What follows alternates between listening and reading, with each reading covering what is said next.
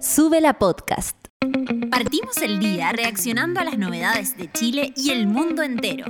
Ponte fuerte como nosotros, que acá comienza Café con Nata. Buenos días, monada querida. ¡Uh! Sean bienvenidos, bienvenidas y bienvenides al Café con Nata de día hoy. Eso, estamos de batida, la disco. ¿Cómo están? Yo amanecí con una energía, oye, pero que ni te lo explico.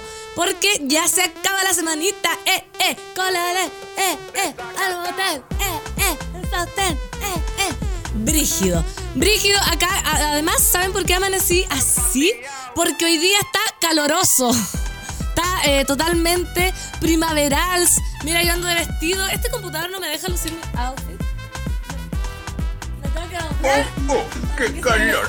El guanaco, por favor. Eso, mucho calor, no se había visto tanto calor. Se esperan 26 grados para la capital. Les recomiendo salir entonces sin tanta primera capa. A las personas que están saliendo para su trabajo, viste que si no después te chai. La mañana estaba exquisita, mira, precipitaciones 0%, humedad 58 y viento 8, 11 grados. Dije actualmente, ¿cómo están ustedes? Ya me calmé. Ahora me deprimí. Ah, ¿te imagináis? ¿Te imagináis hacer un programa así? No, estoy muy contenta. Aparte es mi penúltimo día. Ya mañana me despido de este espacio eh, de la monada para que le demos la bienvenida a la mona mayor el día lunes.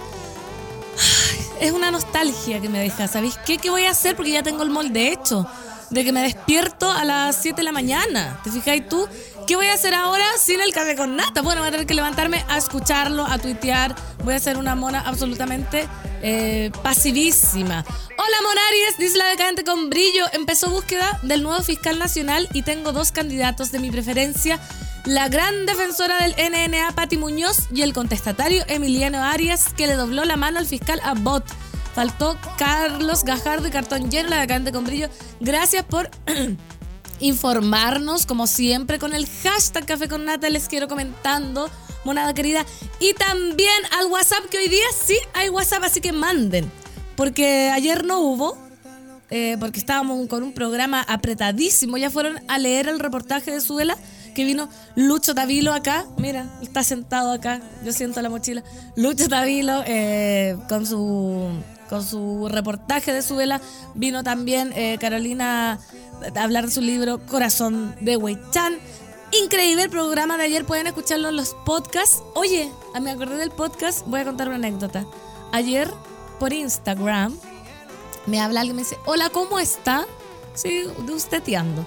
Y yo, bien, gracias. ¿Y tú? Bien, me dice, como yo, yo le contesto a las personas, ¿le puedo pedir un favor? Y yo así, sí, dime. ¿Me puede mandar un saludo para la alianza? Tenía 12 años. 12 años también le pidieron al Nicolás, así que estamos amigos. Si estás escuchando, estamos llegando al público. Atención, Jaime de Aguirre, atención, Juan Manuel, atención, Felipe Hoyser. Público de 12 años. Igual yo dije ahí, eh, tengo que hablar con la madre de esta persona para decirle que la 210 no sé qué tal target de 12 años. Así que eh, quizás vamos a tener que empezar con nuevos tópicos para la 210. Como la 210, eh, colaciones. Como qué cosas puedes llevar a- a colación al colegio. La 210, torpedo. ¿Qué se habla hoy día a los 12 años? No tengo idea. ¿Qué estaba haciendo yo a los 12 años? Jugando a las Barbies jugué hasta muy, hasta muy avanzada, pero no sé, muy orgullosísima, amigo, al, al público que estamos llegando de eh, 12 años. Monada querida, ya habiendo introducido el día, eh, queda mucho igual para introducir el día, voy a ir con los titulares del acontecer nacional e internacional, porque tú sabes que esto no se detiene. Un centenar de motos inscritas por miembros del tren de Aragua. Las arriendan a inmigrantes para delivery. Un informe de fiscalía al que, tuvo acceso cooperativa apunta a un eventual lavado de activos a través de la compra y arriendo de vehículos. Los traficantes prometen ingresos de hasta 600 dólares, 585 mil pesos chilenos, semanales a quienes no tienen papeles legales para poder trabajar en Chile. Qué grave esto, ya lo vamos a ahondar. Cuando me vaya pueden tocar la canción de Javier Amena, Ahondar en ti. Ahondar. No, me- no llegó ese tono. Con capucha y armados, detienen a dos carabineros por robo de camioneta en Arauco. Se hicieron pasar por trabajadores y pidieron un aventón. Todo era una estrategia para robar una camioneta del año que un trabajador utilizaba para trasladarse al proyecto MAPA en la comuna de Arauco. Tras un seguimiento por GPS, se logró dar con los implicados. Dos funcionarios activos de carabineros, nada más y nada menos. Uno de ellos estaba encapuchado y armado. Voy a fingir sorpresa. ¿Cómo es el- la cosa en inglés? Surprise to shock. Eso. Eso. Pretends to be shocked. Escuela Emilia Lascar de Peñaflor. Ni me sorprende. eso. Me encanta. Es reconocida como la más innovadora del mundo. La comunidad fue premiada a los World Best School Prize por haber puesto en marcha su propio canal de televisión para mantener a las y los estudiantes comprometidos durante la pandemia. Amo. Qué ganas de haber estado en eso. Creo que en mi colegio había una radio, pero no participé. La Minuta PM, ministra de la Mujer, respalda al presidente Boric y afirma que sí hubo abuso sexual por parte de agentes del Estado durante el estallido social. ¿Qué pasó? En el marco de la conmemoración del 18 de octubre, el presidente Gabriel Boric analizó los motivos que llevaron al desenlace del estallido social y afirmó que efectivos de carabineros realizaron abusos sexuales. Como Estado, debemos asumir que el control policial de esos meses sobrepasó los límites de lo aceptable. Hubo muertos, abusos sexuales y mutilaciones oculares que no pueden quedar impunes y no se pueden volver a repetir, dijo el mandatario. Respuesta. La ministra de la Mujer Antonia Orellana reafirmó los dichos del presidente Boric, mencionando que hay evidencia suficiente de informes internacionales, como también en casos que se han presentado ante la justicia. Ayer, eh, no me acuerdo qué Mona Mone pegaba, claro, los informes de, de estos abusos. Terrible que alguien los niegue, por favor, a esta altura del partido. Senado aprueba carta de Boric. María Soledad Melo es elegida como nueva ministra de la Corte Suprema. Lo estamos viendo ahí. El Senado aprobó la nominación de la ministra María Soledad Melo como nueva integrante de la Corte Suprema. En concreto, hubo 44 votos a favor, 0 en contra y una abstención del senador Karim Bianchi de IND.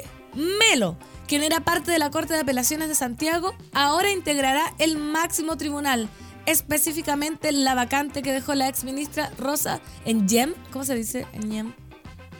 E- Ennem.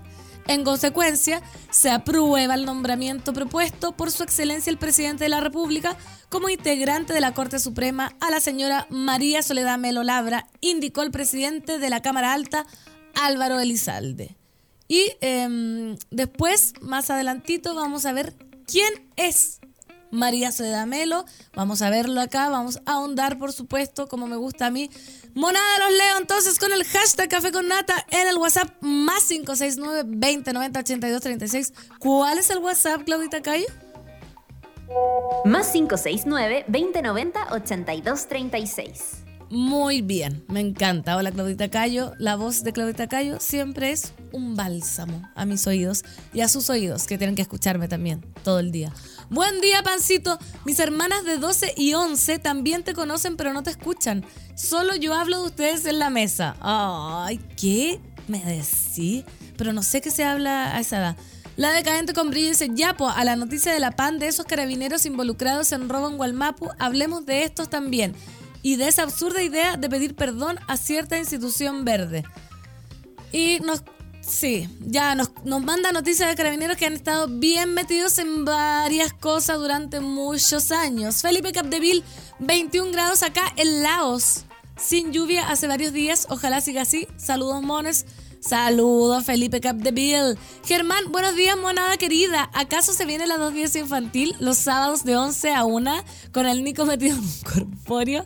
¿Sabéis qué? Sería muy buena idea hacer un programa infantil en Súbela. Con nosotros también. Porque, ¿Por qué no? Imagínate, como yo la tía Pucheritos. El zapaterito clava, clava, clava. Precioso sería. Anoten, anoten ahí la- las cabezas de Súbela. No, a la 2.10 con público de 12 años. Me imagino a ese niño con las temáticas de pauta libre de los viernes. Oye, no. Ya, pero tranquilidad, tranquilidad. Gaviota dice, ha sido perfecto tu reemplazo, gracias por todo. Lo bueno es que podemos seguir escuchándote la 2.10 y el lunes hay fiesta. Sí, fiesta de bienvenida. Fiesta de bienvenida de Benito Nata. Que vaya que, mm, que ha gozado. Buen día a los monos, que tengan un excelente jueves. Un gran abrazo a todas las familias de aquellos compatriotas caídos por manos de agentes del Estado hace 49 años en la llamada Caravana de la Muerte, liderada por Arellano Stark. Nos recuerda, zurdo es verbo no sustantivo. Adrianofobia, Lorena Pensan. Es como, ah, me, me está enseñando a pronunciar. Esa SH es como una I suave y como Jean francés. O sea, sería Pensan. ¿Así? Lorena Pensan. Gracias, Adriano. Pablo Piña dice, nada que ver con el tema, pero una vez salí con un mino de apellido Melo y tratamos de combinar los apellidos y no había por dónde. Melo, Piña, Piña, Melo. Mira, acá tengo una historia y le mando un saludo a mi vecina, que no voy a decir su nombre, pero voy a decir su apellido. Que si me está escuchando va a saber que es ella. Porque ella tiene una pareja que es de apellido Palma. Y él... Y ya, bueno, Melo, pero es muy chistoso y ahora tuvieron un bebé que va a tener esa combinación. Pero está bien, está bien. Más, ya, voy a salir de ahí porque son las 9 con 11 minutos, monada querida. ¿Les parece que vamos a canción entonces? Movamos el esqueleto, mándenme audios. Pues ya tengo acá el celular, mira, vacío. ¿Dónde están sus audios? Quiero el tiempo, quiero el desayuno. ¿Qué más les puedo pedir? Temperatura. Se, se, rompió una matriz en Ñuñoa quiero saber si estaban, si, ahí chocaron con el agua. Esto es Blur, Girls and Boys, aquí en el Café con Nata de día jueves.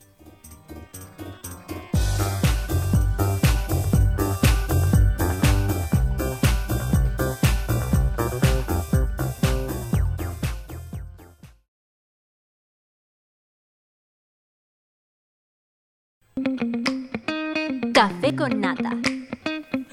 Ay, perdón, que me estoy riendo que acabo de leer un tuit, estamos de vuelta, que dice, conocí a una persona que tenía la combinación de apellido Cepeda Parada. Oye, pero es que está bueno. Muchas, muchas gracias, producción. Cochino degenerado. Claudita Cayo, muy amable. Mm, agua de bebé agua de beber para nada. Puta, qué rico. Muchas ¿eh? gracias, Claudita Cayo. Hoy puedes quedarte, masajearme. Claudita Cayo, en el estudio de Suena Radio. Un aplauso. Muchas gracias. Oye, se pega parada, lo máximo. A nadie se le había ocurrido, ni a los bots de Wendy Zulka, tal combinación impactante. Bueno, no, ya sabéis que voy a salir de ahí. Yo tenía una compañera un apellido, no la voy a nombrar. Me pasé, po. ¿Sabéis qué? Voy a salir de ahí a no ser que ustedes me den más material. Que, que puede ser. Buenos días, Orfelina. Dice, por fin los puedo escuchar. He tenido que hacer muchos reemplazos. ¿Qué pasa? Los profes están eh, enfermitos. Orfelinin, Orfelinin. Una matrona del 38, hola Pancito, Monada y Olimpo, les saludo plastificada desde el futuro porque full pega. Por acá hay solcito lo que hace el aguante a esta semana eterna. Ya no queda nada, matrona Clau, no queda absolutamente nada. Ya, imagínate, ya jueves, mañana es viernes y ya se acabó la semana y después les aviso al tiro que viene la semana más larga del universo. O sea, el feriado más largo del universo, que vendría siendo se acaba el viernes, sábado, domingo, lunes y martes. ¿Cachai?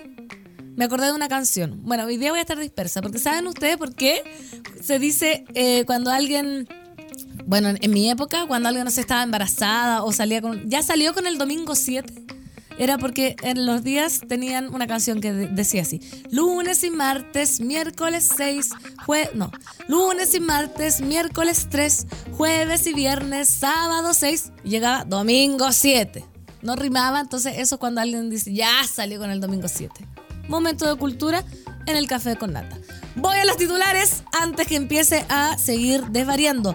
Con capucha y armados detienen a dos carabineros por robo de camioneta en Arauco. Dos funcionarios activos de Carabineros de Chile fueron detenidos por el robo de una camioneta a un hombre que se dirigía a trabajar al proyecto MAPA en la provincia de Arauco, región del Biobío. El hecho ocurrió cerca de las 8 horas de este miércoles en la comuna de Arauco.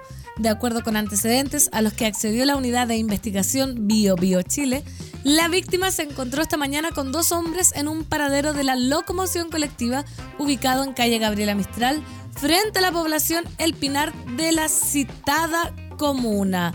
Ambos, relató la víctima, vestían ropa de trabajador, por lo que el afectado ofreció trasladarlos hasta el proyecto Mapa.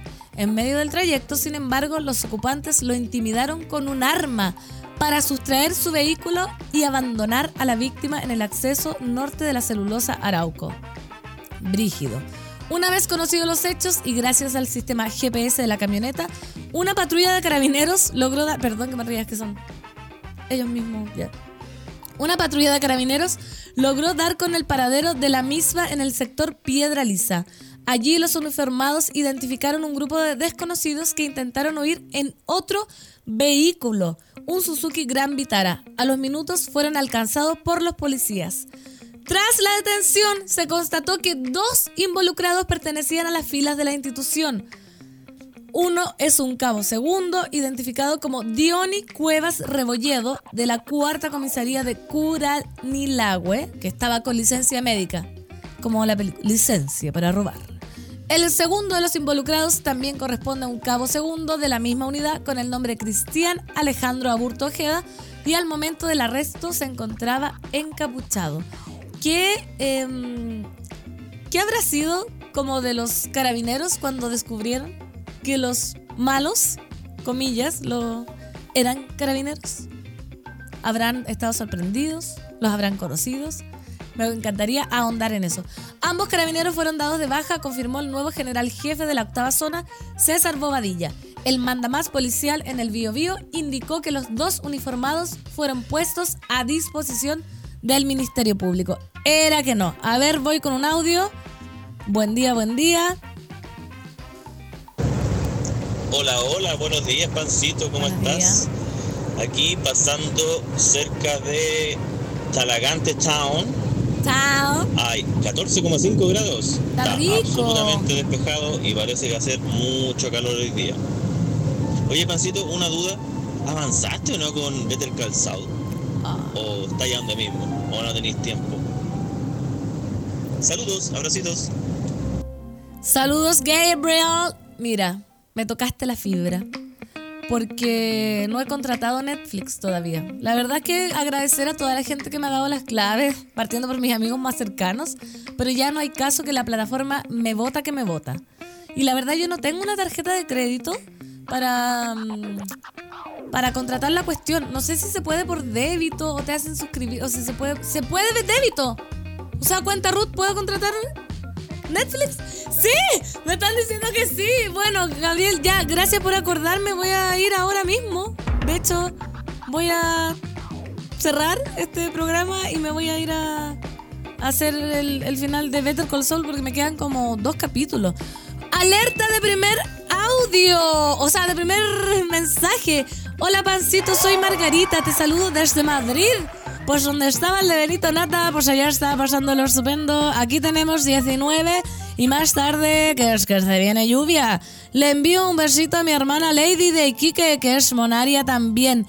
Besos, Margarita, desde Madrid. Eh, eh, bueno, invitarte también a que participes como monaria, pues en la 210, que va de las 3 de la tarde en adelante. Me relaja esta música. Acá en Santiago subió la temperatura 13 grados. Con capucha lo leímos recién. Un centenar de motos inscritas por miembros del tren de Aragua las arriendan a inmigrantes para delivery. Esta noticia es muy heavy, así que pongan atención. Un informe de la Fiscalía reveló que el tren de Aragua utiliza los ingresos de sus comillas, negocios ilícitos para la compra de motocicletas que luego son arrendadas a migrantes irregulares que las utilizan para servicios delivery. Según el informe al que tuvo acceso Cooperativa Regiones, la organización criminal estaría lavando activos en la compra y arriendo de motocicletas para servicios de reparto de productos con los que prometen ingresos de hasta 600 dólares semanales. Al respecto, el fiscal regional de Tarapacá, Raúl Arancibia, explicó que, más que vehículos, hemos descubierto sobre todo motocicletas. En el tema del delivery ha habido mucho de eso. Entonces, son entregadas a gente que no tiene otra forma de ganarse la vida, como lo son los inmigrantes ilegales, muchos de ellos. El persecutor contó incluso que el otro día en Iquique se hizo una incautación. 31 motos que no tenían patentes, no tenían ningún permiso para circular y que por supuesto estaban siendo utilizadas en el tema del delivery por gente extranjera que tampoco tenía siquiera licencia. No estaban habilitados para conducir esas motos, no tenían permiso de residencia en Chile, ni ingresos, ni nada. En ese operativo ocurrido esta semana, Carabineros dio cuenta que el 87% de los infractores son extranjeros en situación irregular. Tarapacá ha sido una de las regiones más afectadas por la llegada de la banda criminal cuyo origen proviene del norte de Venezuela y que se ha expandido por casi toda América Latina. Según datos de la Subsecretaría de Prevención del Delito, hasta junio de este año, Tarapacá es la región que tiene la tasa más alta de homicidios del país, 2.2% por 100.000 habitantes. ¿Qué otra prueba necesita el gobierno para ejecutar? Dijo el diputado Renzo Tristotti. ¿Qué otra evidencia? Trisotti, perdón. Trisotti, que estoy en, italiano. Renzo Trisotti. ¿Qué otra evidencia se le debe demostrar para que entienda que las bandas de crimen organizado están funcionando de manera brutal en la región? Advirtió que, lamentablemente, en un servicio delivery que prácticamente todas las casas utilizan, tienes a bandas criminales cerca de tu casa. Por ello, es de esperar que las autoridades que van a venir el viernes a Iquique entiendan que tienen que dejar de hablar y comenzar a ejecutar. ¡Qué heavy! Bueno, Iquique, tengo una amiga que se fue a vivir a Iquique hace más o menos tres años y me contó que estaba complicado el tema, así como que ya, ya no es como que se diga los medios, sino que, que se puso complicado, así que bueno, le mando un saludo a la Java que me está escuchando. Voy con un audio más 569 2090 82 36. A ver qué dice. Buenos días, Pancito. Buenos ¿Cómo estás acá en La Monada, en Café con Nata, en Los Monares? eh, reportando de Massachusetts, está a 6 grados, eh, hay sol y de desayuno tengo planes de ir a desayunar con unas amigas, pero no le digan a mi jefa. Ok, hablamos, cuídense. Chao. Besitos, Tere, no le vamos a decir a tu jefa, no ser que nuestra jefa, o sea, tu jefa nos escuche. Porque a esta altura tú sabes que llegamos, pero aún cuanto hay. Voy con el Twitter con el hashtag Café con Nata porque la monada está comentando muy activamente. Me encanta la monada activa. ¿Dónde está la monada? En Twitter. ¿Dónde está la monada? En WhatsApp. Esa, esa está más floja. Se sabe- Eso. ¿Y el WhatsApp cómo es? Ah, te pillé. te- Más Ah, no. 569-2090-8236. Callo, me lavo la boca con Zapoli.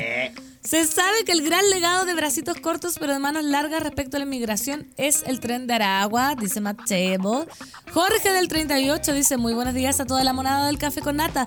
Te escucho en el futuro, mi querida Fernán Toledo, porque más pega que dentista de tiburón. Mira qué bueno. Tengo que ir al dentista. Me acordé. Caro Orellana dice, buenos días, pancito, querida comunidad. Hoy los puedo escuchar en vivo. Café con nata, buenos días, Caro. Matt, claramente ves un Paco y no sabes si te va a saltar, disparar o violar. ¡Qué miedo! Matt Table desde las Nueva York. Francamente. Oh, me estremece. Me estremece la voz de la Natalia. La extraño. Francamente. Oh. La verdad es que la extraño, yo sé que ustedes también la extrañan. Quiero agradecer también a las personas que me odian que no lo han hecho público. Por primera vez, mira, si hoy día y mañana no voy a llamar, no voy a llamar la desgracia. El chimichurri dice, buenas, buenas, monada pariente de café con nata, súbela que tengan lindes, de, que tengan lindos días y un beso a mi compañera de vida, Erika. Acá se mandan todos los días besitos, tan coquetos, la primavera. Que agarre la guitarra la Shakira por la chucha. ¿Cómo? ¿Alguien me puede explicar? No entiendo. Muchos profes enfermos y estresados, nos dice la Orfe. Mándame sukitukis porque hoy me voy a tatuar y no sé por qué, pero siento que me va a doler mucho, mucho. Sukituki para Matt Table. Yo soy una eh, no tattoo person. No tengo ni un tatuaje. ¿Ustedes tienen monada? Oye, con el Nico siempre hemos querido hacer un programa de tatuajes y no los hemos hecho, creo. ¿O si lo hicimos? ¿Se puede que se pueda hacer programa de tatuaje? Ah, ya va- vamos a tatuarnos en vivo y en directo. Una tecla. Me voy a poner la 210. Y una, Confirmo. una micro mu- muy bonito, muy bonito. No sé, ¿sabéis que? Bueno, yo siempre he contado que los tatuajes me gustan. Me gustan, pero ¿sabéis qué? Me da pánico de que no me gusten después. Así como verme eh, un- una cuestión tatuada, que ya no sé, por mucho que sea, significa que diga Laya y Jacobo. Mucha gente se tatúa los nombres de sus padres, que es como ya, tus padres que quieres, no, pero que me den ganas de sacármelo y no poder. No sé si, si el borrado del tatuaje, no sé si alguien se ha borrado un tatuaje acá, resulta, duele, ¿cachai? Como eso de casarse con algo para siempre, no. No, no soy muy así, excepto con. el- no es mi ambiente, weón. Claro, no es mi ambiente. Acá todos tienen tatuaje arriba en el Olimpo. Todes. El Montu también. Confirmo. Confirma. El Paulo también. Oye, que- Easy también. Ah, ya, ¿viste? Todo el mundo tatuado en esta radio. Ay, si no, que es parte del Olimpo. Está haciendo la práctica para entrar al Olimpo próximamente. Sí, pues. Ay, iba a leer un titular, pero eh, estamos en la hora, monada querida, que así vuela el tiempo, así va la vida, se va, se va, se va, se va la mar. Esto es Al, ¿cómo? Alvice.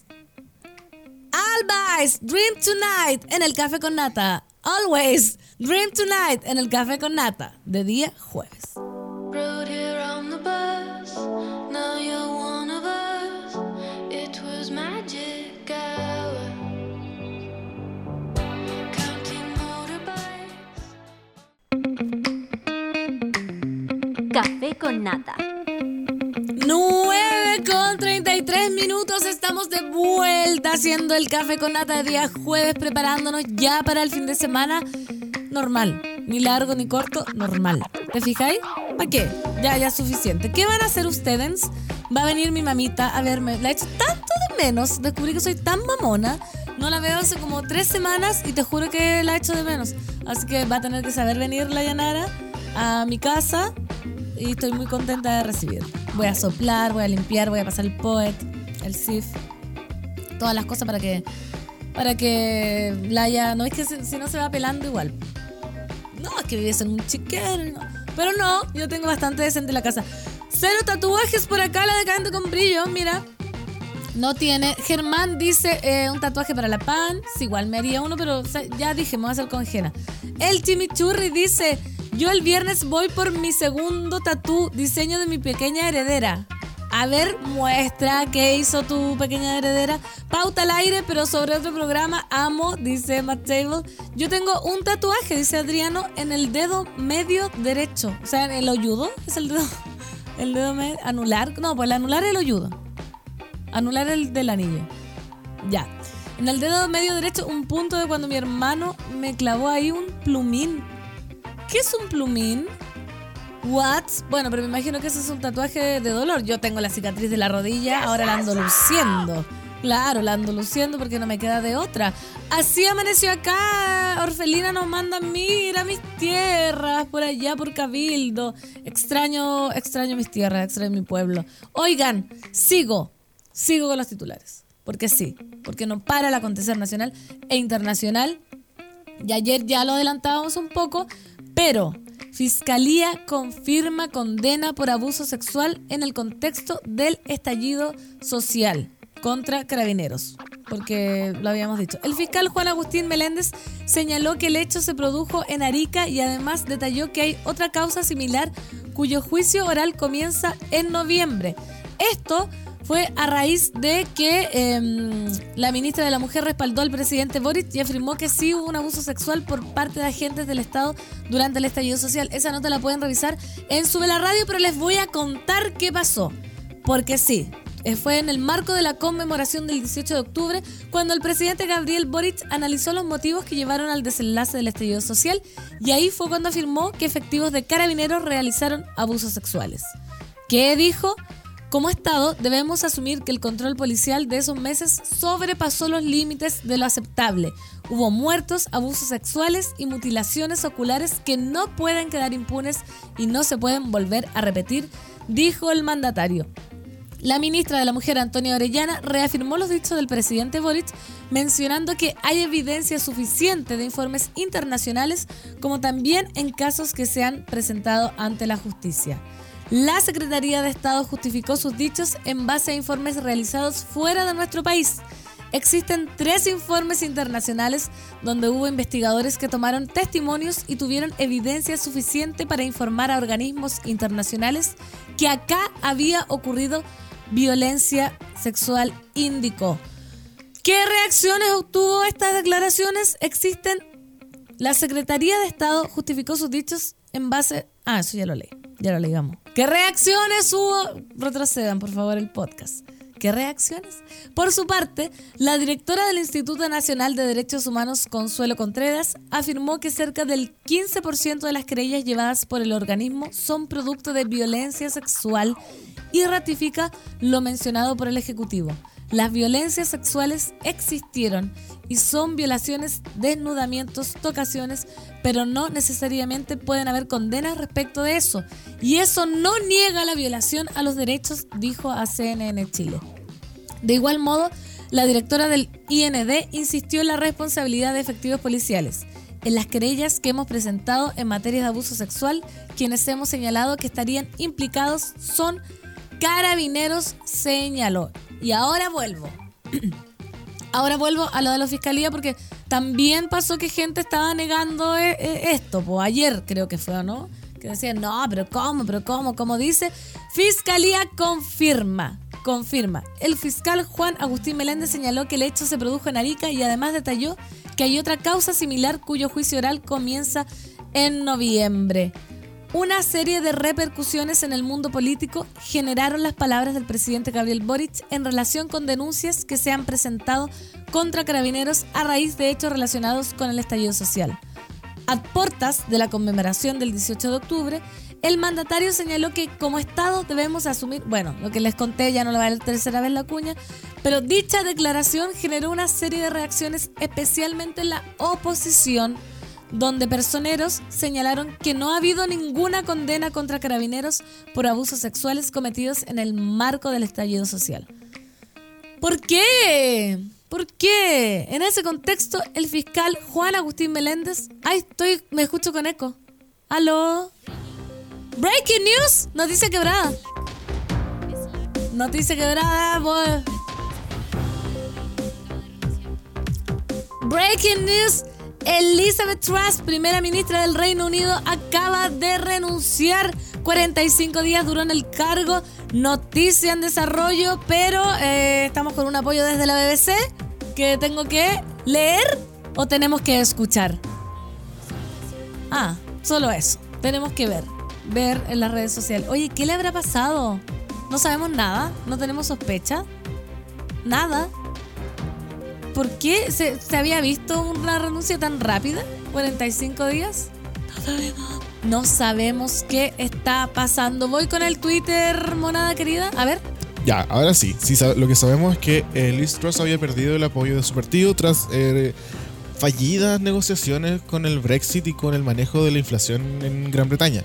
Y su partido le empezó a pedir lentamente la renuncia. Ayer renunció su, primer- su ministra del Interior, dejando entrever que el gobierno de Liz Truss estaba en decadencia. Tras 45 días en. Sí, 45 días de mandato. Sí. Muchas gracias, Dios. Desde el Olimpo con la noticia quebrada, noticia en desarrollo que por supuesto el departamento de Suela debe estar ya trabajando como hormiguitas. Voy por el WhatsApp. Hola Pancito, ¿cómo estáis? Y la monada, los tatuajes son una obsesión. Cuando te haces uno no paras. Yo tengo 24. Confirmo. My God, 24. Bueno, harto. Pero ya paré, la edad no aguanta. Saludos a la monada y buen viernes, chiques. Mira, es jueves, amiga. Muy optimista, pero te entiendo. Acá no voy a decir el nombre de quién, pero una persona el lunes pensó que era domingo. Una persona del Olimpo dijo, ¿por qué me suena la alarma un domingo y era un lunes? Sube la gracia por alegrar todos mis días. Los amo, te amamos también, Sánchez Nicole. Creo que sí. Otro de mis miedos de los tatuajes es que se transformen en una obsesión. Yo soy muy buena para obsesionarme con las cosas. Tengo una, una personalidad obsesiva. Así que prefiero que no. Y siempre tengo mucha curiosidad de los tatuajes, ¿Cachai? Como que, no sé, ahora estoy viendo los tatuajes de Charlie arriba, el de la Claudita Cayo. No alcanzo a verlo. Pero digo, ¿qué, qué significarán? Entonces, como que no, no puedo hacerme un mono sin que signifique nada. Y también eh, había querido hacerme un corazón roto. Digo, no, no puedo ir con ese lema. Por la vida tatuado. Un corazón roto, voy a llamar a la desgracia. Mentira que renunció porque no supera la muerte de la otra vieja, dice Matt Table. Teorías conspirativas en el café con nata. La derecha está puro hueveando. Todos saben que hubo cientos de violaciones de derechos humanos. Existen casos comprobados por la justicia. Y si hay casos no comprobados, no significa que no haya existido abusos. El cara de rajismo no tiene límite.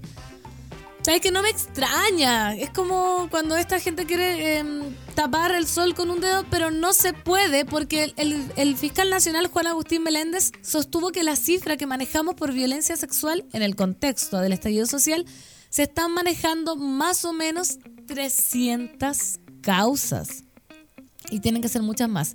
Del mismo modo detalló que tenemos una con un juicio oral desarrollado en Arica con una sentencia condenatoria y tenemos otra causa, otra causa con juicio oral para el mes de noviembre en la región de O'Higgins. El resto de la información en detalle, caso a caso, yo ya la solicité a cada región para poder tener un contexto más preciso.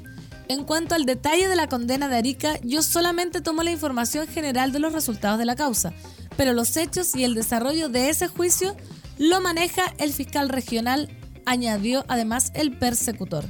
Consultado sobre si este caso es considerado como abuso sexual para la fiscalía, a pesar que la condena es por apremios ilegítimos, Meléndez aseguró que es un delito de abuso sexual en el contexto de estallido social tal como lo registra la condena de los tribunales y la decisión que adoptó el Tribunal Oral en lo penal de Arica, que es el que determina la calificación jurídica del caso. Así que, como dijo acá el, el- la mona, están hueveando hace rato. Con todo respeto y con las palabras de la monada. La decadente con brillo comentando con el hashtag Café con Nata, también más 569-2090-8236. Y, ah, dice buen viernes chico. A eso se refería. Es que yo pensé que era buen viernes chicos, ¿cachai? Se entiende. Ayer los patriotas haciendo campaña tuitera por esta carabinera que violó derechos humanos durante el estallido social. Es que esa es otra cosa, los patriotas, los republicanos. Yo digo, como que dejemos de, sí, no le demos cabida, pero sepamos que existen. Mi terapeuta me dijo, porque tengo el privilegio, tuve el privilegio de ir a terapia, que yo cuando veía algo malo, así transparentando mi terapia, cuando veía algo malo como que lo borraba, como que no existía, ¿cachai? Como, ah, Pancho malo, no, no los pesco, no me interesa, no sé qué. ¿Viste? Adelantando a la terapia. Pero ella me dijo, no, Fernanda, con de la Rafa, no, Fernanda, tú lo que tienes que hacer es actuar como que esta gente sí existiera.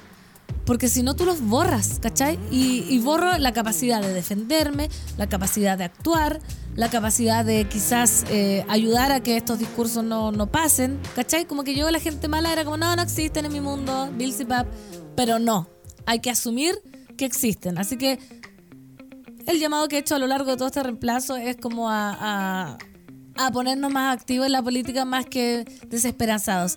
Y la galla inglesa se, ca- se cansó. Ay, se me aprieta. La galla inglesa se cansó de decir que no renunciaría, pero la renuncia de su otra ministra ayer ya no dio para más. Ah, estuvo heavy. Ta- era como una olla presión. Sabemos lo complejo de denunciar abuso sexual en condiciones cotidianas, en contexto de estallido social, con abusos de agentes del Estado que siguen pesando ante tribunales como ministros de fe y deben aportar las pruebas. Sí. La derecha actuando igual que para la dictadura pinochetista. Sí, qué terrible que, que, que nieguen lo, lo- lo innegable, absolutamente. Sigo con titulares porque eh, esto no para. Esto no para el acontecer nacional e internacional. Nadie me contó Sí, para Ñuñoa, estaba la embarrada, Ñuñoa. Se inundó todo. Ningún moned de Ñuñoine para que me pueda soplar qué pasó. ¿Y sabéis qué? Lo que más me gustaba de la noticia, no sé si la pueden, no, no la van a poder encontrar porque había una periodista que estaba con un palito, como con un palito de madera cuando uno va al bosque y estaba así como con el micrófono y un palito y yo no sé por qué y no se sacaba nunca el palito de la mano. Yo creo que andaba como tocando el agua a lo profundo y me daba una ternura, pero se había roto una matriz en Ñuñoa, espero que todos estén bien y, y también estaban tratando de entrevistar a los trabajadores del, del agua, que era una... Y se tapaban la cara y yo me imaginé que recién se habían fumado algo. Porque, ¿cachai? Como que estaban arriba del camión y era como, no, no queremos entrevista. Fantasías que, que tiene una. Fantasías de ayer y hoy en el Café con Nata. Les contaba, monada querida, a principios de, de- del programa que Senado aprueba carta de Boric. María Soledad Melo es elegida como nueva ministra de la Corte Suprema. La estamos eh, viendo en subela.cl. También sigue la transmisión por Twitter. El Senado aprobó la nominación de la ministra María Soledad Melo como nueva integrante de la Corte Suprema. Un aplauso. Bienvenida. Me gusta a mí, esto es como te ve. En concreto, hubo 44 votos a favor, 0 en contra y una abstención del senador Karim Bianchi. Melo, quien es parte de la Corte de Apelaciones de Santiago, ahora integrará el máximo tribunal, específicamente la vacante que dejó la exministra Rosa Engem. Ya me, ya me enseñaron. En consecuencia, se aprueba el nombramiento propuesto por su excelencia el presidente de la República como integrante de la Corte Suprema a la señora María Soledad Melo Labra, indicó el presidente de la Cámara Alta, Álvaro Elizalde. ¿Cómo era el apellido? Cepeda, ¿cómo? Cepeda... No sé. Cepeda Vará. Ya. Qué bueno. Bueno, la otra que yo ya les conté que no les voy a contar. Tras aprobada su nominación, Melo dijo, me lo dijo, que está muy feliz, emocionada de haber recibido la noticia en que el Senado ha ratificado mi propuesta para servir el cargo de ministra de la Corte Suprema.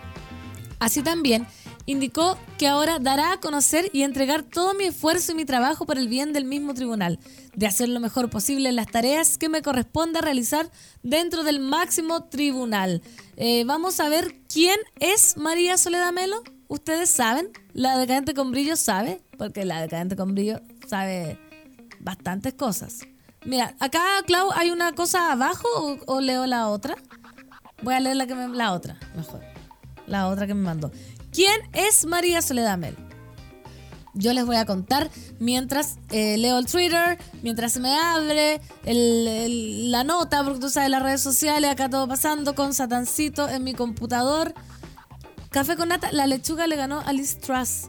No, no, no, no, no estoy comprendiendo eso. Mira, zurdo verbo no sustantivo por acá, nueve tatuajes y este tribal que fue el que más me dolió. Toda la espalda tatuada. ¡Qué heavy zurdo! Me imagino todo lo que te dolió. ¿Cuántas sesiones? ¡Ay, acá están mandando unos tatuajes! David Vidal dice mi nuevo tatú y es un perrito, su perrito.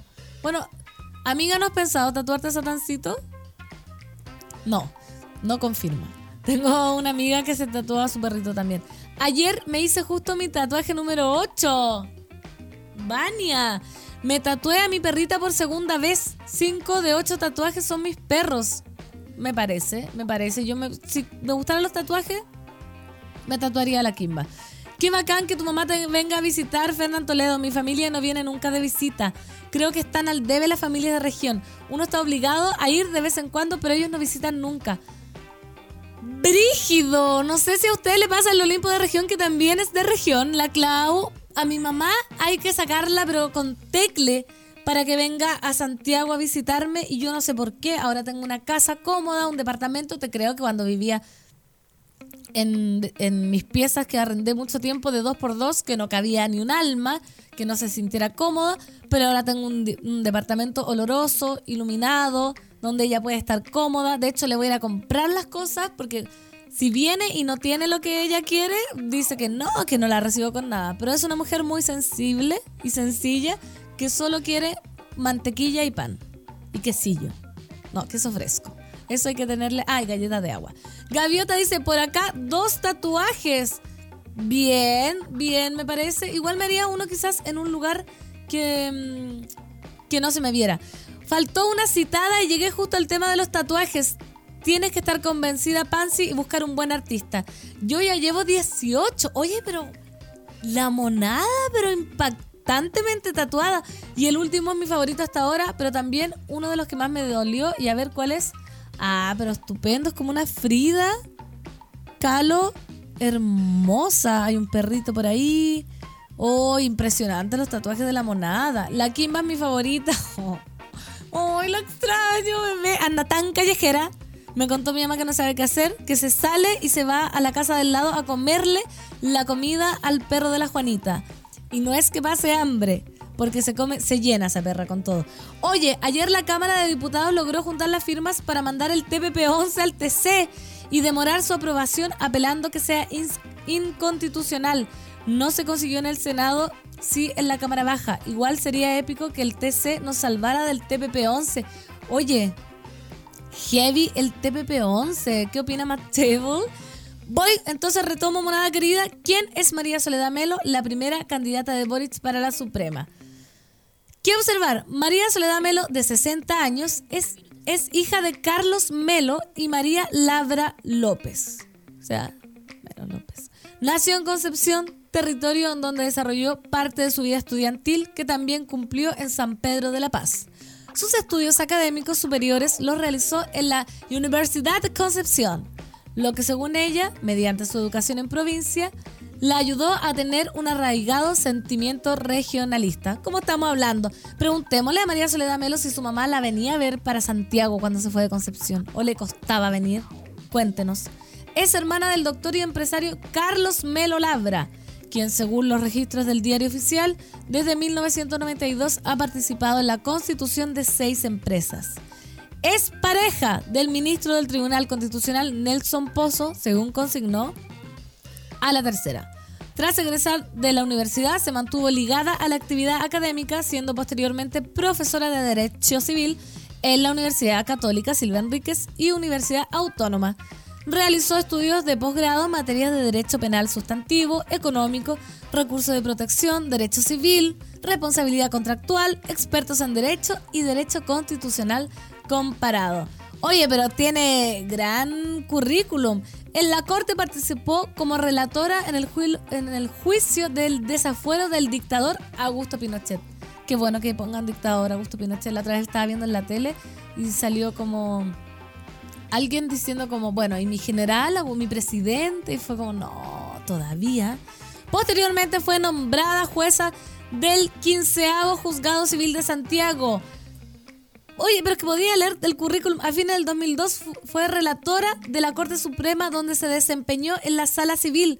Luego pasó al Pleno hasta que fue nombrada ministra de la Corte de Apelaciones de Santiago en febrero del 2010, cargo que desempeña hasta ahora. A fines de septiembre fue nominada por Boric para suplir el cu- cupo en la Corte Suprema que deja la ex ministra Rosa Gem, quien dejó el cargo tras jubilarse en marzo pasado. De esta manera se transformó en la primera nominación del mandatario para el máximo Tribunal de Justicia. Mira, es que el currículum de la, de la señora es muy largo, que es como parecido al mío.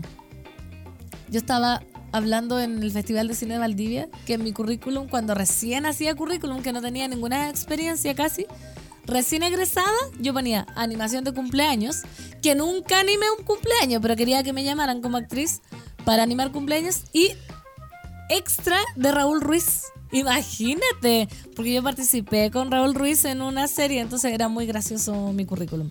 Pablo Piña, ¿estamos compartiendo tatus? Sí, por supuesto, compártame sus tatuajes con el hashtag Café con Nata, a ver si me dan ganas de hacerme.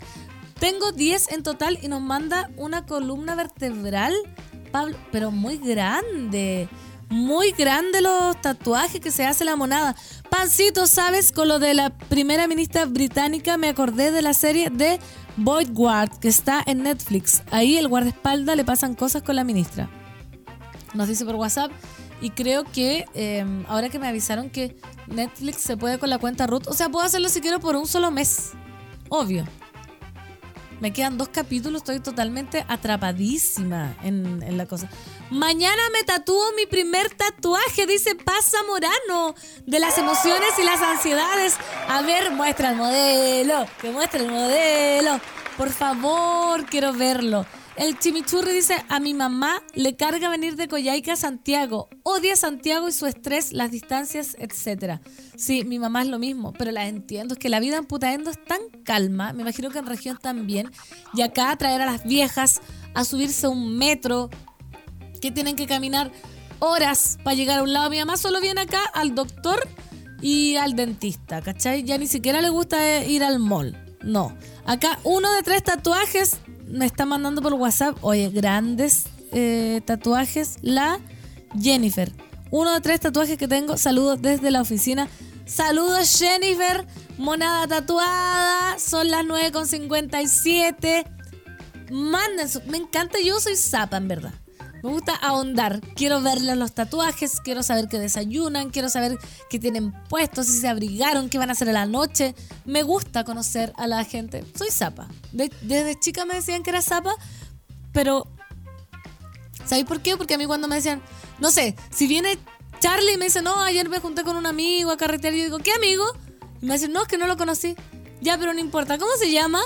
Juan. Ay, ¿qué hace? Como que me interesa saber para imaginarme toda la escena. No sé si eso tiene que ver con ser actriz, media escritora, pero no tan zapa. No, no puedo imaginarme si me no salía. ¿Y qué comiste? Quiero saber qué comiste, ¿cachai? Zapa. Dime zapa o dime, no sé, no sé si les pasa.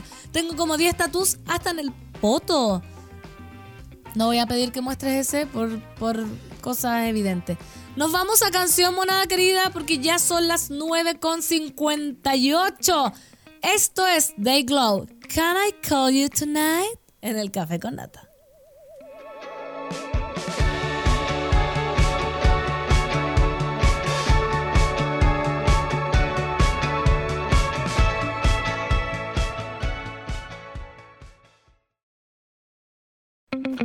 Ya estamos de vuelta en Café con Nata.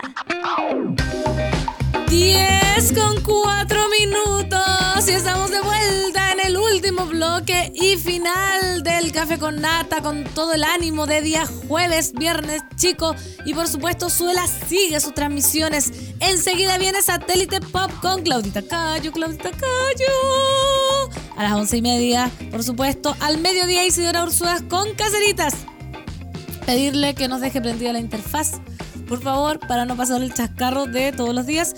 Después, tengo que decirlo. Ah, lo voy a decir. La 210 con Nicolás Montenegro y yo que les habla Fernanda Toledo en el mejor programa que nunca se había visto en Súbela. Impresionante, eh, llegando público infantil, juvenil, creo que nos falta la tercera edad y para seguir insistiendo en la lectura, hemos tenido tantas invitadas acá que nos cuentan de sus libros, qué mejor que en la primavera leer con este calorcito ahí en el balcón, te tomas una cosita y lees Decididas, el nuevo libro de María Florencia Freijó, presentado por Editorial Planeta. La autora de Maleducadas desgrana tres ejes aún profundamente marcados por la injusticia, el amor, el sexo y el dinero un libro para conocer cómo a las mujeres se nos ha apartado del poder y para que no nos vuelva a pasar. Un ensayo esclarecedor, tan potente como intimista, tan lúcido como sincero. El nuevo libro de María Florencia Feijo, Decididas, disponible en todas las librerías y en tiendas digitales. No digas que no te avisamos. Y ya está. La tengo. Una vez a la semana, definitivamente nos hacemos cargo de nuestros miedos, dolores y dudas. Aquí viene una nueva terapia grupal junto a Rafaela Di Girolamo. ¡Qué agrado! Rafa, ¿cómo estás? Hola querida, bien y tú. Bien, bienvenida. Qué gusto tenerte de vuelta. Está la monada on fire. Oye, yo quiero que me lance mi próximo libro, como con ese ánimo, todo el mundo lo va a comprar, obvio. Sí, y ya me lo aprendí de memoria, ¿cachai? Puedo mirar a cámara. ¿Cachai? El nuevo libro. No, sí, tres ejes, puedo actuar. Por supuesto, puedo lanzártelo, Rafa. De todas maneras. Perfecto. De todas vamos maneras. a meter aquí en co- consideración. Ya. ¿Y cómo estás? ¿Hay tanto tiempo? ¿Cómo te fue? Estoy, estoy muy emocionada aún. Fue un viaje muy exigente, de mucho trabajo, pero mucho trabajo en un espacio que yo nunca había trabajado, que era no solo bailar, sino que ser asistente del director de la compañía. Entonces, por supuesto, fui muy matea y me lo tomé, no, no sé si por, por supuesto, porque a veces no soy matea, pero esta vez fui muy matea, me lo tomé muy en serio, el tener el cuerpo descansado, el como cuidarse harto independiente que yo estaba en un lugar que no conocía y quería ir a Berlín y hartos proyectos, decidí focalizarme mucho en lo que era la pega y tuve resultados increíbles. Así que desde ahí le comparto a la monada como que me ha acompañado también a mí durante estos años y todos los años que yo he hablado de la danza es como lo logré. Llegué a un punto que yo realmente ilusionaba, como cuando volví hace cuatro años, jamás pensé que a lo mejor podía ir a bailar afuera con la compañía, pero ir a bailar y ser asistente del director fue como un pic. Entonces la energía con la que vengo es de ahí para arriba Obvio. como ya los talleres corporales que voy a hacer, ya, ya nos vamos a meter en todo, en trabajar en grupo, comunidad.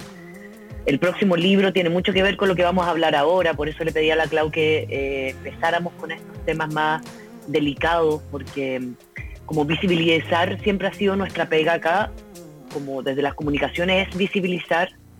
Siento que hay un espacio de visibilidad que a veces se nos olvida y es como con qué queremos partir hoy día, que también es lo que está en el trending topic de la comunidad. Sí, Rafa, felicitarte, qué emocionante escucharte. Gracias. Qué, qué lindo, porque bueno, yo conozco, la gente que no conoce el trabajo del José Vidal es increíble. Qué bueno que te hayas eh, podido ir, cumplir tu sueño y más de lo que tenía ahí presupuestado. Lo encuentro así fascinante, maravilloso y alegría tenerte de, de vuelta. Y como decías tú, vamos a hablar, le voy a contar a la monada de que vamos a hablar, Dale. que incluso estábamos hablando como tú decís, es un trending topic porque lo hablamos con la Fran para los disfraces de Halloween. Entonces, lo desubicado que era disfrazarse de estos personajes, como también dejando toda la connotación horrible que tiene, porque recientemente Netflix lanzó Dahmer, una serie tipo biopic de 10 episodios basada en la historia del asesino serial Jeffrey Dahmer, también conocido como el carnicero de Milwaukee. Milwaukee. En el último tiempo ha habido un boom. Milwaukee. Milwaukee, eso. En el último tiempo ha habido un boom por este tipo de series y nos preguntamos por qué. ¿Qué hay del morbo en retratar todas estas historias y qué lugar ocupan las víctimas? Que es también lo que más se ha dicho. Esta serie, lo decía se, se hizo sin el conocimiento de los familiares. Bueno, vamos a estar hablando de eso. Entonces, Rafa, ¿por qué crees tú que hay un boom de este tipo de series sobre asesinos seriales, eh, cuestiones medias psicopáticas? ¿Por qué a las personas les gusta, nos gusta tanto ese relato? Yo no, pero sabéis que mi mamá muy fan de esto. Una persona de 80 años, ¿cachai? Como, ¿por qué? Mm. A mí me pasa que yo he sido siempre muy fanática también de esta línea. Eh, claro, lo que pasa es que cuando yo estudiaba no estaba el boom de la serie, ¿no? Me acuerdo cuando yo trabajaba en la cárcel de mujeres y me tocó atender a la, o sea, no atender, conocer a la Quintrala, esta mujer que había mandado, matado a matar a su ex marido, etc. Y ahí yo me acuerdo con mi gran supervisora, la Miren Chubusto, una de mis maestras, me dijo, Rafaela, también hay que entender que hay gente mala.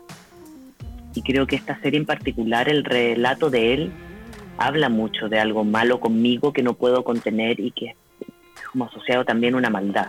Ahora, cuando hablamos del boom, yo siento que siempre eh, la búsqueda por este tipo de personalidades que son capaces de hacer este nivel de atrocidades ha sido constante. La serie Mindhunter, que a mí me encanta, grafica finalmente cómo eh, toda la institución eh, policial, detective, quería entender un poco el perfil. Y ahí es donde aparece Ted Bundy, Charles Manson, están todos los primeros asesinos en serie que se lograron como capturar, visibilizar y dialogar. Y ahí se utilizó mucho ese material para generar perfiles psicológicos. Entonces, claramente el interés puede ser visto desde querer conocer estas personalidades. Ahora, ¿qué pasa, por ejemplo, con estas series que yo digo, más que a lo mejor el, mo- el, el morbo en particular me pasó con esta, ¿La viste y con otra que se llama, sí, la vi completa, Ya. ¿Te gustó? que se llama, no, no me gustó, Ya. pero no me gustó porque, porque lo pasé mal. Ya. Otra que se llama The House of Secrets, que es de una familia entera en la India que se cuelga de un árbol por una tradición. Entonces digo, detrás de esto, por ejemplo, en House of Secrets, hay una tradición milenaria, milenaria que nosotros no conocemos. Entonces la, la- la serie aparece, digo, con el morbo de cómo estaban colgados, cómo estaba el cuerpo, cómo estaba la piel. Y a mí me replica mucho en el tema cuando yo hablo, hablamos de los abusos, ¿no? Como eh, yo no necesito saber, o el paciente no necesita relatar eh, cómo una paciente el otro día me decía eh, que le habían agarrado en la PDI y le preguntaban ya, pero cuando él llegaba con el pene parado para que tú le tenías que hacer sexo oral para ver el computador, ¿cómo era su pene? ¿Cómo se sentía? Tenía olor, es como el nivel de morbo es esto mismo. Esta serie es muy gráfica en relación a las mordidas, eh, las muertes, que es algo que yo no quiero ni enjuiciar o no enjuiciar si te gusta o no te gusta, si te atrae o no te atrae. Pero también tenemos, como en esta serie en particular, una familia atrás, gente atrás, que está súper dañada con verse reflejada exactamente. Porque una cosa es hacer un documental concreto donde yo te pido autorización para hacer tu personaje y hacerlo gráfico. Esta, esta mujer que sale en la corte desesperada, con el mismo corte de pelo, con la misma pel, ropa, y se vio en la serie reflejada, uno dice, claro, ahí no hay una responsabilidad afectiva por a quienes le- los voy a revictimizar. Entonces no es solamente el asesinato, el muerto, sino que también este nivel de gráfico, tampoco yo sé si las familias, todas las familias quieren, la, familia no quiere saber mucho, donde le sacaron la carne o no, es muy violento. Entonces hemos visto todas estas series más antiguas, hasta Criminal Minds, aparecen muchas que uno ha visto durante décadas, pero había un foco en un poco más de, de análisis eh, psicológico, psiquiátrico, perfiles sociológicos, De los asesinos, que eran digamos. un, claro, de los asesinos o de cómo se armaba el asesinato, como independiente de ser asesino o no asesino, real o irreal, historias como de Las Vegas, de no sé qué, había un interés en una profundidad que tenía que ver con los perfiles también de las responsabilidades sociales.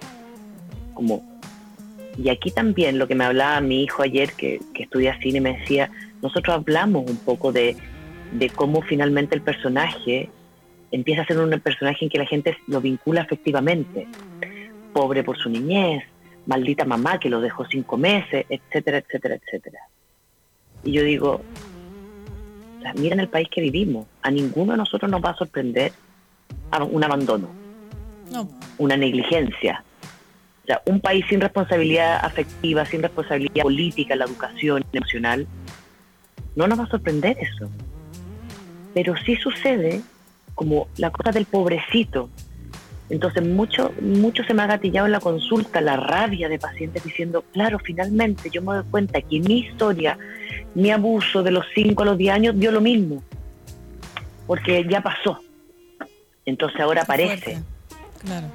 eh, como el morbo y el estudio de querer saber más cómo era esta víctima, si, o sea, el victimario, si también tenía trastornos o no. Entonces, siento que por más que todos esos puntos son importantes, va a ser tan delicado el que nosotros podamos acompañar a las víctimas de esas personas, grupos, que aquí tenemos muchos. Las sectas aquí son muchas, ¿no? Los asesinatos aquí son muchos. El mismo caso de, ¿cómo se llamaba este que se, se fue a medir, se arrancó a Perú y que la, la niña tiró la guagua al Antares fuego? de la Luz. Antares de no la te Luz. escucho. Antares de la Luz, ¿no me escucháis? ¿Ah, no? No. Ahí sí, aló, aló. Bueno, estamos con problemas. Antares de la Luz. Antares de la Luz, pero no me escucháis. ¿No? ¡Ah! No, a ver. ¿Qué Estábamos separando a la Rafa, eh, arreglando las conexiones y mira, acá la gente la echaba de menos. Está actualizando Whereby.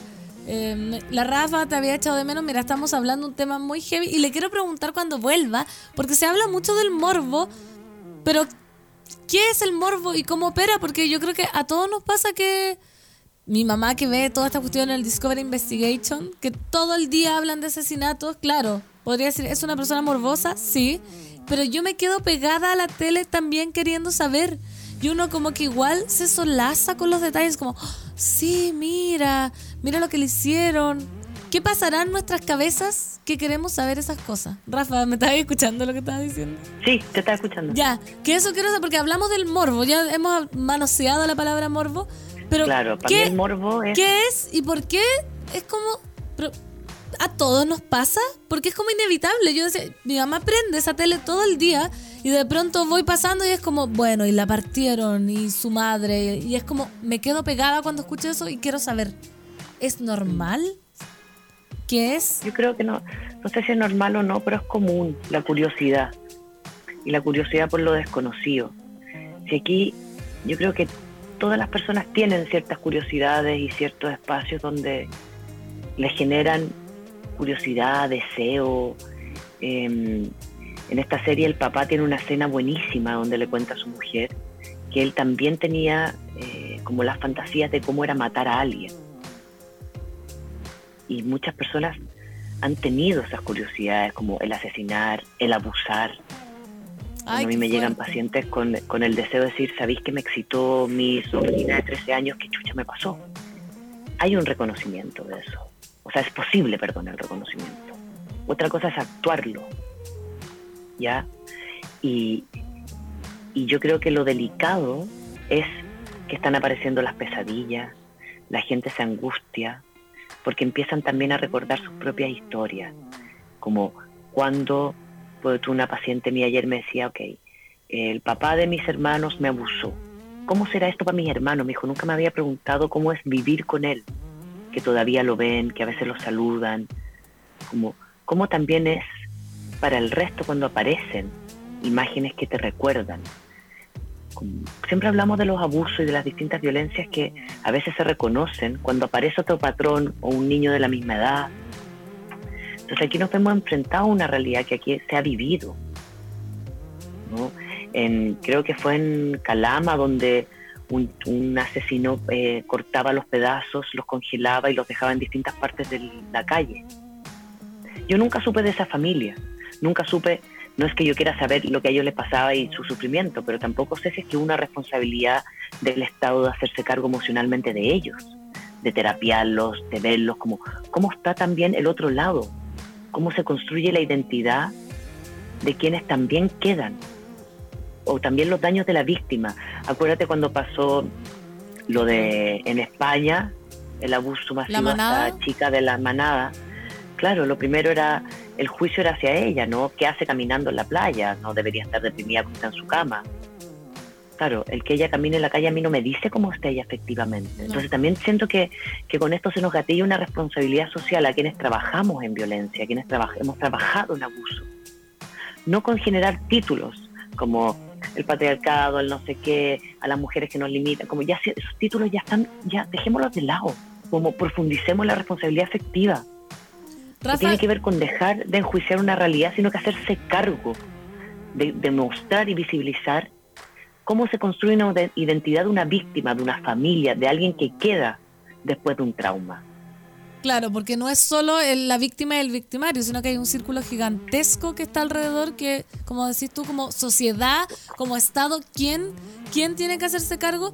¿Y qué efecto pueden tener estas series para estas personas que estamos hablando? Porque como que inocentemente es trending topic, es tendencia, todo el mundo lo ve, se habla mucho. Me acuerdo también del juego del calamar, que no, no tiene que ver con... Pero era una violencia No, sí. tremenda, tremenda y que de verdad, bueno, yo la vi completa, ¿cachai? Era un capítulo, era, por eso es como acá, es adictivo, como ese morbo, como las ganas de saber, de ver más, pero ¿qué efecto pueden tener este tipo de series eh, en, en familias sobrevivientes de psicópatas, abusadores? ¿Cachai? Como puede ser Es un mal efecto, como- puede ser me reflejo.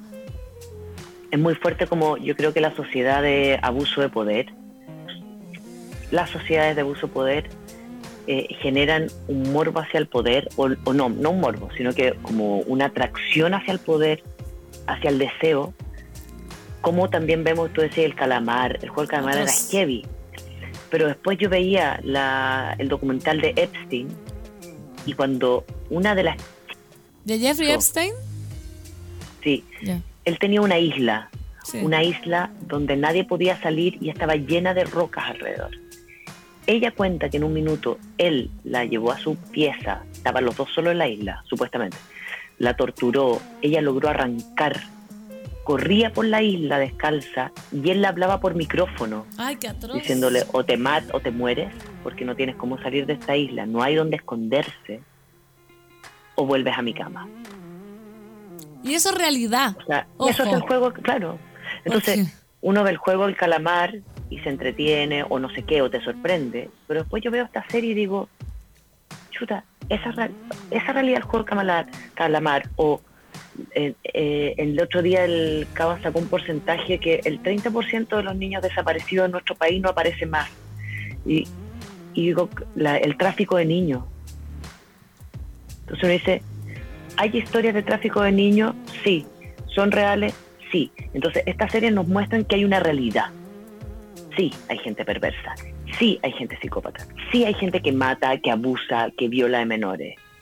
¿No? Hay otro que se llama eh, Mi vecino el asesino, no, mi vecino el abusador, que es de un abusador que se enamoró de una niña y abusa de toda la familia. Se acuesta con la mamá, se acuesta con el papá, hasta llegar a la niña. y después convence a la familia, lo voy a mandar al Clau, y después convence a la familia que la niña se tiene que ir con él. Y a la niña la convence de que habían extraterrestres y le metía... Es como Horrible. el nivel de construcción de... Claro, entonces yo puedo decir, ay, ese documental es bueno porque de alguna forma refleja el nivel de construcción de este abusador y este perverso. Entonces, es, es muy desgraciado Abducted in Plain Sight, ahí está. Es muy terrible, está en Netflix, sí. Es muy terrible como, como finalmente, o sea, es muy terrible, pero es muy valioso también, como no tenemos educación, como, insisto, la educación sexual integral no es hablar de sexo, es hablar de prevención, de autocuidado, de límites, como un discurso que ya venimos dando nosotros hace mucho tiempo, ni hablar de las generaciones que empezaron esto.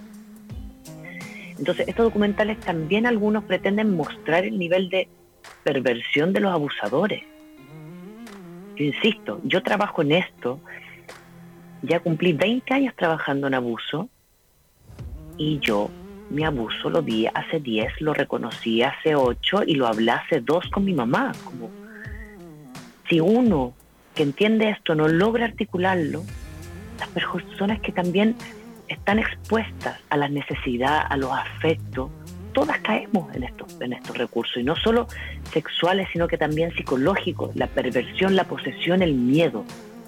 Entonces, mostrar estas situaciones hacen, hacen que uno diga, chuta, Esto o sea, pasa. yo lo descubrí en mí, claro, yo lo descubrí en mí cuando una paciente llegó con exactamente la misma historia que yo. Claro, no me había tocado eso. Y cuando llegó igual que yo dije, chucha, y la tuve que derivar porque dije, oh, pum, se me disparó. Y uno empieza a ver la construcción. Los hombres y mujeres perversos construyen años, pueden pasar años hasta de seducir su presa. Qué terrible. Años.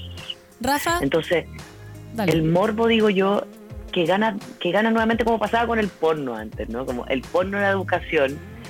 Ojalá que la gente logre articular que esta herramienta que hay ahora, que es la comunicación y, la, y, la y- lo audiovisual, también me pueda dar un espacio ahora más responsable. Porque todavía no podemos ver a dos personas follando a las 4 de la tarde porque están enamorados. Pero si a un weón como le muerden la oreja Pero yo todavía no puedo mostrar en Instagram una foto de una teta o de gente haciendo el amor precioso, como abrazándose, desnudándose, deseando, pero sí puedo hablar de violación. Qué atroz. Rafa, Entonces- para, para ir cerrando, porque ya se nos pasó, pero rapidísimo, te voy a leer un poco el Twitter con la monada que, que comenta. Ya. Lo último que vi de carácter morbo fue la película The Stanford Prison Experimenta, sobre un estudio psicológico referente al actuar dentro de una cárcel y cómo se generan los roles de abusos que desvirtúa el poder de la autoridad con tanta facilidad brutal, dice. La orfelina, yo no veo muchas de esas cosas, siento como si me doliera a mí. ¿Cachai? También pasa. Pablo Piña. Bueno, sí, pues porque la orfelina ya sabemos que tiene que irse a terapia de cabeza hace como ocho años. desde ¿No que va? el programa. ¿No va la Orfelina? No, pues. Ya, Orfelina. Una Ya. vez se ganó un premio conmigo y tampoco lo quiso. No, pero ¿cómo? Está bien diciéndole. Yo la creo que lo más... expongo, porque lo dijimos aquí. Sí, po. Yo creo que lo más chocante es que llevarán la historia de Dahmer a la ficción basados en la evidencia y relatos, pero desde la visión del director. Por ejemplo, con las cintas de Ted Bundy no pasa eso porque solo muestran lo real, nada supuesto.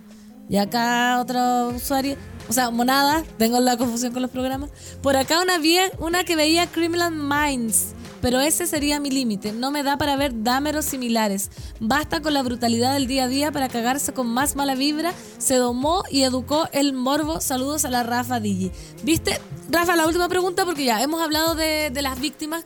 Cómo ellas pueden reconocerse quizás esta serie, el daño o el aporte que podría causar.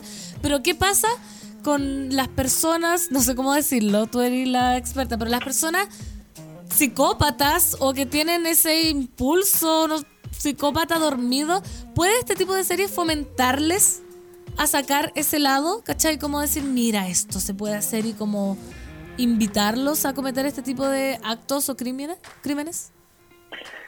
Eso, pucha, una pregunta que yo eh, voy a responder desde otro lugar, porque me parece, yo no, yo no trabajo en criminología. Creo que podríamos contactar a algún especialista, como de perfiles psicólogos que lo trabajan. La Diego Portales tiene ciertas especialidades. Como lo que más a mí se me acerca de eso son referentes.